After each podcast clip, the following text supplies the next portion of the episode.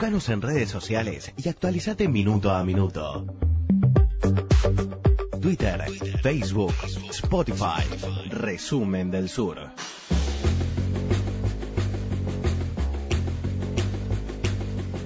12 del mediodía, 42 minutos y algo que nos quedó pendiente la semana pasada, em, que era parte de una, un pedido, un, un, eh, sí, un pedido de un oyente eh, que suele ser eh, seguidor fiel de las columnas y los podcasts de Noelia Pérez Rivaven, que decía, ¿hay conflicto social en Rusia? Digamos, ¿no? Más allá de Putin, más allá de todo lo que eh, o las manifestaciones anti-Putin, ¿no? un poco esa, eso que nosotros solemos eh, laburar con, con, Noé en el programa.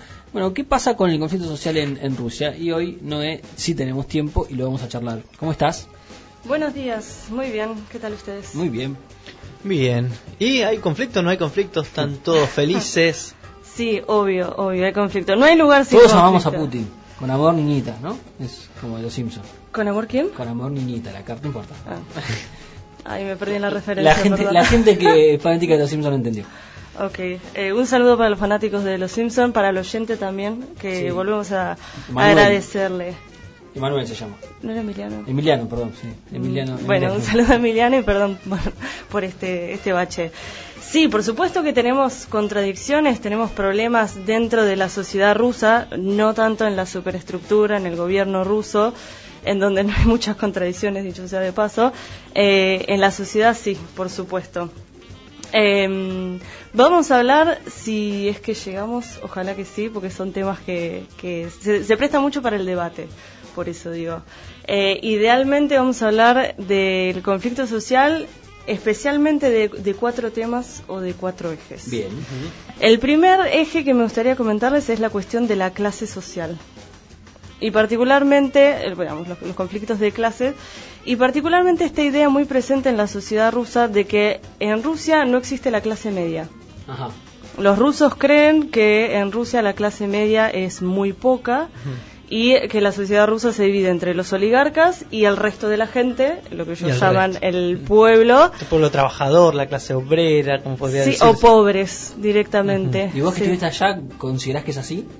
Eh, no, para No. nada, es una cuestión de, de percepción. Claro, pero- y todo lo contrario de la Argentina, que acá absolutamente todo el mundo se cree de clase media. Exactamente, sí. Igual imagino también que no es lo mismo, no sé, San Petersburgo y Moscú que alguna región La, más. la Rusia profunda, la claro. famosa Rusia profunda. No, tal cual. Eh, pero antes de analizar eso, me gustaría comentarles lo siguiente, porque Putin habló sobre esto eh, en, en marzo de este año, lo que ya pareciera hace un siglo, pero relativamente hace poco, en marzo de este año, en una entrevista con la agencia de noticias TASS, Putin dijo que, según las estimaciones del Banco Mundial, la clase media eh, es, es de clase media toda aquella persona que tenga o que perciba un sueldo y medio. Ajá. Digamos, se supone que ese es el, el Un sueldo básico y medio. Claro, un salario mínimo y medio. Y Putin dice, eh, el salario mínimo en Rusia es de un poco más de 11.000 rublos, lo cual significa que la clase media es la que percibe alrededor de 17.000 rublos. Tenemos muchas de esas personas, estoy seguro de que más del 70%. Y acá me gustaría hacer algunas aclaraciones. Eh, es cierto lo que dice Putin, la última fijación del salario mínimo fue en noviembre del año pasado y está alrededor de los 2.000, eh, perdón, 12.000 Sí. rublos, lo cual técnicamente es cierto. Ahora, con 17.000 rublos no se hace nada. No, en Eso te iba a preguntar. Eh. Nada, ¿Cómo es el nada. costo de Y bueno, por ahí cambió el concepto de clase media. Recomiendo el libro de Ezequiel Adamowski, Historia de la clase media argentina, donde sí, analiza bueno. estas cuestiones a nivel internacional primero, pero a, nivel nacional después. Sí, sí, es, es muy interesante el libro de, de Ezequiel. Sí, no, pero para que no, no lo quiero hacer alrededor de, de- de mi experiencia, pero para darles un parámetro, No llegaste. 17 mil rublos no era suficiente para alquilar un buen ambiente en las afueras de Rostov, donde vivía yo, que no es Moscú, no es San Petersburgo, eh, en el año 2017. O sea, imposible. 17 mil rublos no alcanza ni para la compra mensual Claro. de una pareja, no les digo Claro. una familia, ni siquiera una pareja. Con lo cual, eh, diga lo que diga el Banco Mundial, 17.000 rublos no, no, no ¿Que el Banco Mundial habrá, habrá bajado los parámetros de lo que es clase se, media? Se entiende eh, en, una, en una como en una análisis muy general de la clase media. Generalmente la clase media es aquella que tiene más margen para consumo, ¿no? Digamos, la que tiene más margen para Claro. Sí, este, históricamente mover acá- la economía desde ese lado. Claro, en Argentina históricamente se decía casa, coche y vacaciones. Claro, Era la clase media. Claro. Era una, una cuestión medio subjetiva, ¿no? Claro, bueno, y acá retomo trabajo, lo que... ¿eh? Fijo. Sí. Sí, sí, trabajo estable.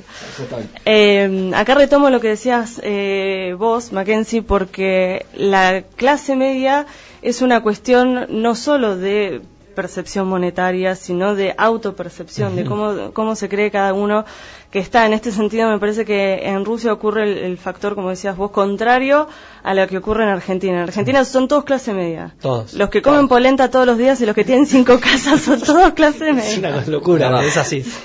Y en Rusia es lo contrario. En Rusia, eh, personas que tienen el lugar en donde vive, alquilado o propio, pero también tienen una dacha, la dacha es como le llaman ellos a, a estas casas de campo casas eh, a las afueras de, la ciudad, se perciben como pobres. Y al fin y al cabo mantienen dos casas. Es, decir, que es raro. Es, un- es una, una cuestión de, percepción por supuesto que esta percepción de que son todos pobres afecta ¿no? al, conflicto social y por supuesto que a, a la percepción que se tiene de- del poder. El segundo bloque que- o el segundo eje que me gustaría analizar es la cuestión de la nacionalidad. Bien. Y este es un punto particularmente conflictivo para nosotros porque el desarrollo histórico de Argentina es muy distinto al desarrollo histórico de Rusia y hay algunos conceptos que nos resultan un poco difíciles. En Argentina estamos acostumbrados a la cuestión del Estado-nación, a Sí. que naces en Argentina, en el suelo argentino, sos argentino y punto. Frontera adentro, listo. Exactamente, no importa quiénes fueron tus padres o si tus abuelos, de hecho la mayoría de los que estamos acá y en la región pampeana, no así en el resto del país tal vez, eh, en general somos descendientes de inmigrantes. Sí.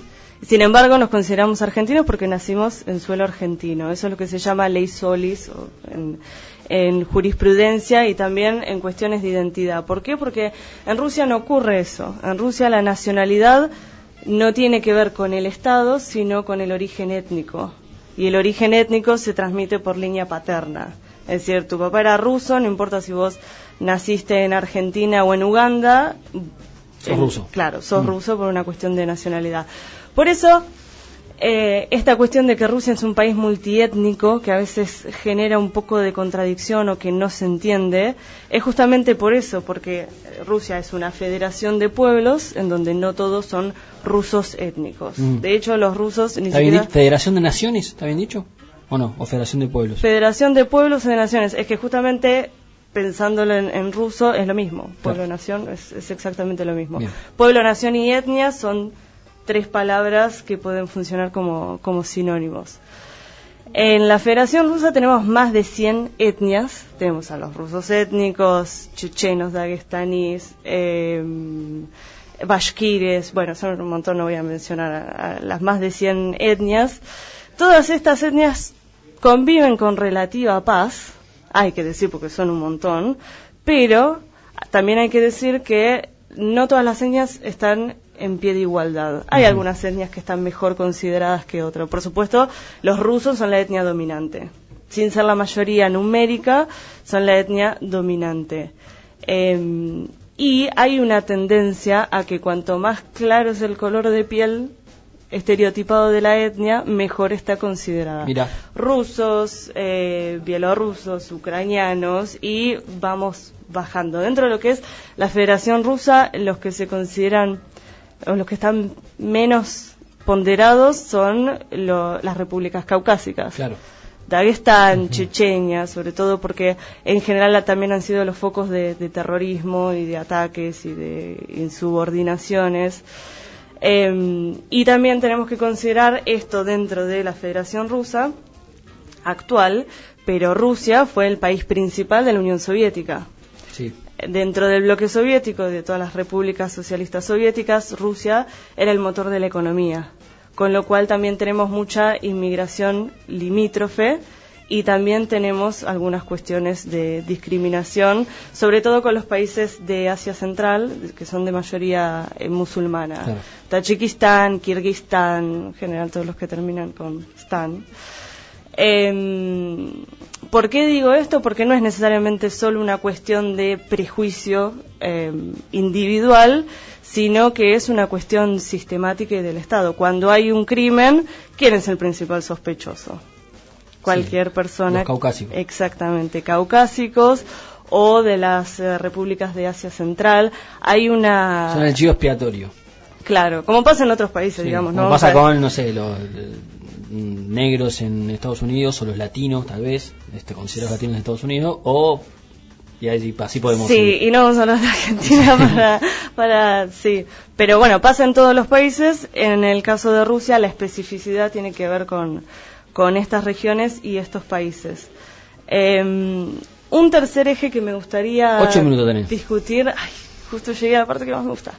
El tercer eje que me gustaría discutir es la cuestión de género, por supuesto, obvio, fundamental. Lo puse en Ahí- tercer lugar porque sí. si arrancaba con esto no iba a llegar al otro. Ahí entra el tema de los homosexuales también. Sí, A ver, exactamente, exactamente. A ver. Siempre está la cuestión de, eh, es cierto que en Rusia son tan machistas como parecen o como dicen o como Putin, etcétera. La respuesta es sí, Sí. sí. Eh, pero me gustaría hacer notar lo siguiente. El, el problema con Rusia es que los roles de género están muy establecidos. Esto es, sos hombre eh, porque tenés órganos reproductores eh, asociados a- Sí. al hombre, a la masculinidad, entonces tenés que ser fuerte, tenés que ser padre de familia, tenés que ser el que provee, que lleva el pan a casa, eh, tenés que ser caballeroso. Sos mujer, bueno, tenés que ser eh, bella, tenés que ser pasiva, tenés que tenés que ser madre, no se concibe la idea de ser mujer y no ser madre, por ejemplo, tenés que casarte temprano, en Rusia además se casan muy temprano, demasiado temprano, eh, y esto justamente lo que genera es que al estar los roles de género tan establecidos, cualquier tipo de sexualidad o de expresión de género que no coincida con este binomio es considerado una ofensa para la sociedad. Estamos hablando de homosexuales, hombres o mujeres, personas no binarias, personas trans, personas eh, asexuadas, ¿por qué no? Cualquier cosa que ellos consideren, entre comillas, desviación de este binomio es considerado peligrosa. Incluso vos has aclarado que esto está estipulado casi en la nueva constitución, no en la vieja, sino incluso en la nueva constitución. Bueno, exactamente. Esto que hablamos recién con, con Marcos Ojea cuando hablamos del documental Bienvenidos a Chechenia. eh, exactamente, la nueva constitución está, está establecido que eh, el matrimonio es considerado como la unión entre un hombre y una mujer. Y ahora, esta semana, le elevaron un proyecto de ley en la Duma estatal para que se prohíba legalmente el matrimonio igualitario. Es decir, no estaba prohibido según la ley, pero tenés que pasar por toda una serie de, de trabas burocráticas que con mala predisposición, no, por supuesto que, que son, son muy escasos los, los pocos hechos de matrimonios igualitarios que en, en Rusia. Pero más que la cuestión de la homosexualidad y la homofobia en Rusia, me gustaría comentar algo que en general no se menciona y que para mí es muy importante, que es la violencia doméstica.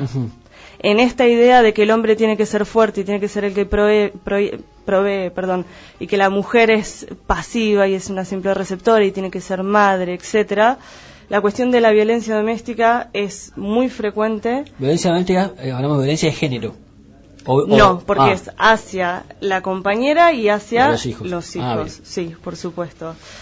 Desde hace varios años hay un proyecto de ley muy controvertido, bastante polémico, porque se supone que este es un proyecto de ley de profilaxis, es decir, para evitar la violencia doméstica. Ahora bien, en este proyecto de ley, que todavía no se aprobó porque está rebotando año tras año, eh, si bien se supone que es para prevenir la violencia doméstica, en ningún momento ese proyecto de ley condena la violencia doméstica. O sea, en ningún momento habla de, de que es un crimen.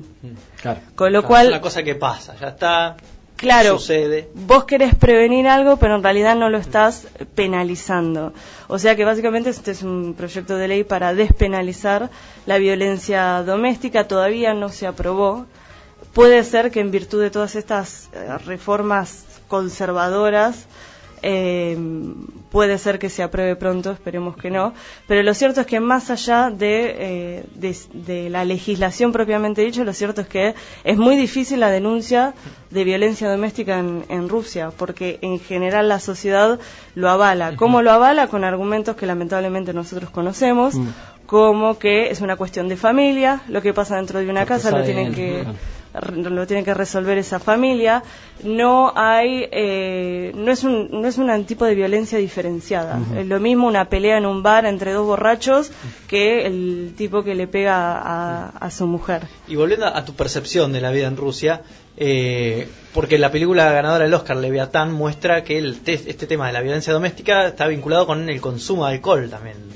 Bueno, y ahora, ahora que lo decís, justamente, en general la violencia doméstica está pensada desde un exceso de eh, una persona que, toma de más. Lo cual es cierto que en Rusia hay un problema con el consumo de alcohol, pero bajo ningún punto de vista, no todos los borrachos les pegan a, sus compañeras, con lo cual es una ridiculez ese, ese argumento. Nos queda un último tema pendiente, pero no tenemos más tiempo. Dígalo, desarrollelo en estos tres minutos que quedan. ¿Tres minutos? Sí. No me estás dando demasiado tiempo, dos no sé hacer. No, el último tema es eh, la cuestión generacional. Tenemos una fecha clave, que es 1989, la caída del muro de Berlín, la, luego el desmembramiento de la Unión Soviética, que fue devastador para toda una generación. En Rusia se le dice a la generación del 90 la generación perdida, porque los 90, debido a la caída de la Unión Soviética y a las dos horribles gestiones de Yeltsin, eh, bueno, la sociedad rusa estuvo muy convulsionada durante toda una década y hay eh, interpretaciones muy distintas de lo que es Rusia o de lo que fue la Unión Soviética previo y posterior a 1989.